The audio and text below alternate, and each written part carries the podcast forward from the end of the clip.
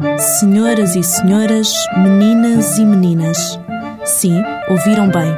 Hoje falo só para vocês. Porque este é o nosso fim de semana. Aquele dia do ano em que nos juntamos e brindamos a nós, mulheres, amigas, felizes por estarmos juntas mais uma vez. E este ano proponho que abandonemos o típico jantar. Mas esperem, ouçam até ao fim. Imaginem chegar a um espaço onde tudo foi milimetricamente preparado para nós.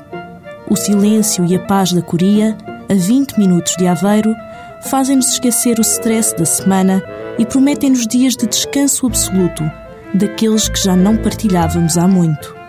Entre risos, brindamos com um cocktail de boas-vindas enquanto trocamos novidades e recordamos as histórias de sempre.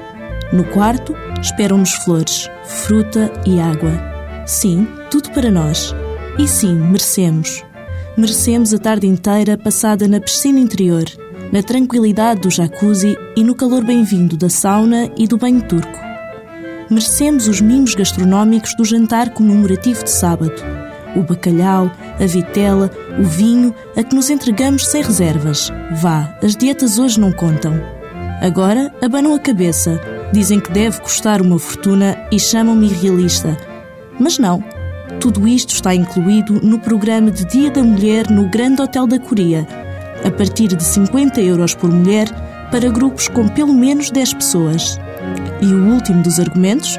Somos só nós, mais uma vez, como todos os anos.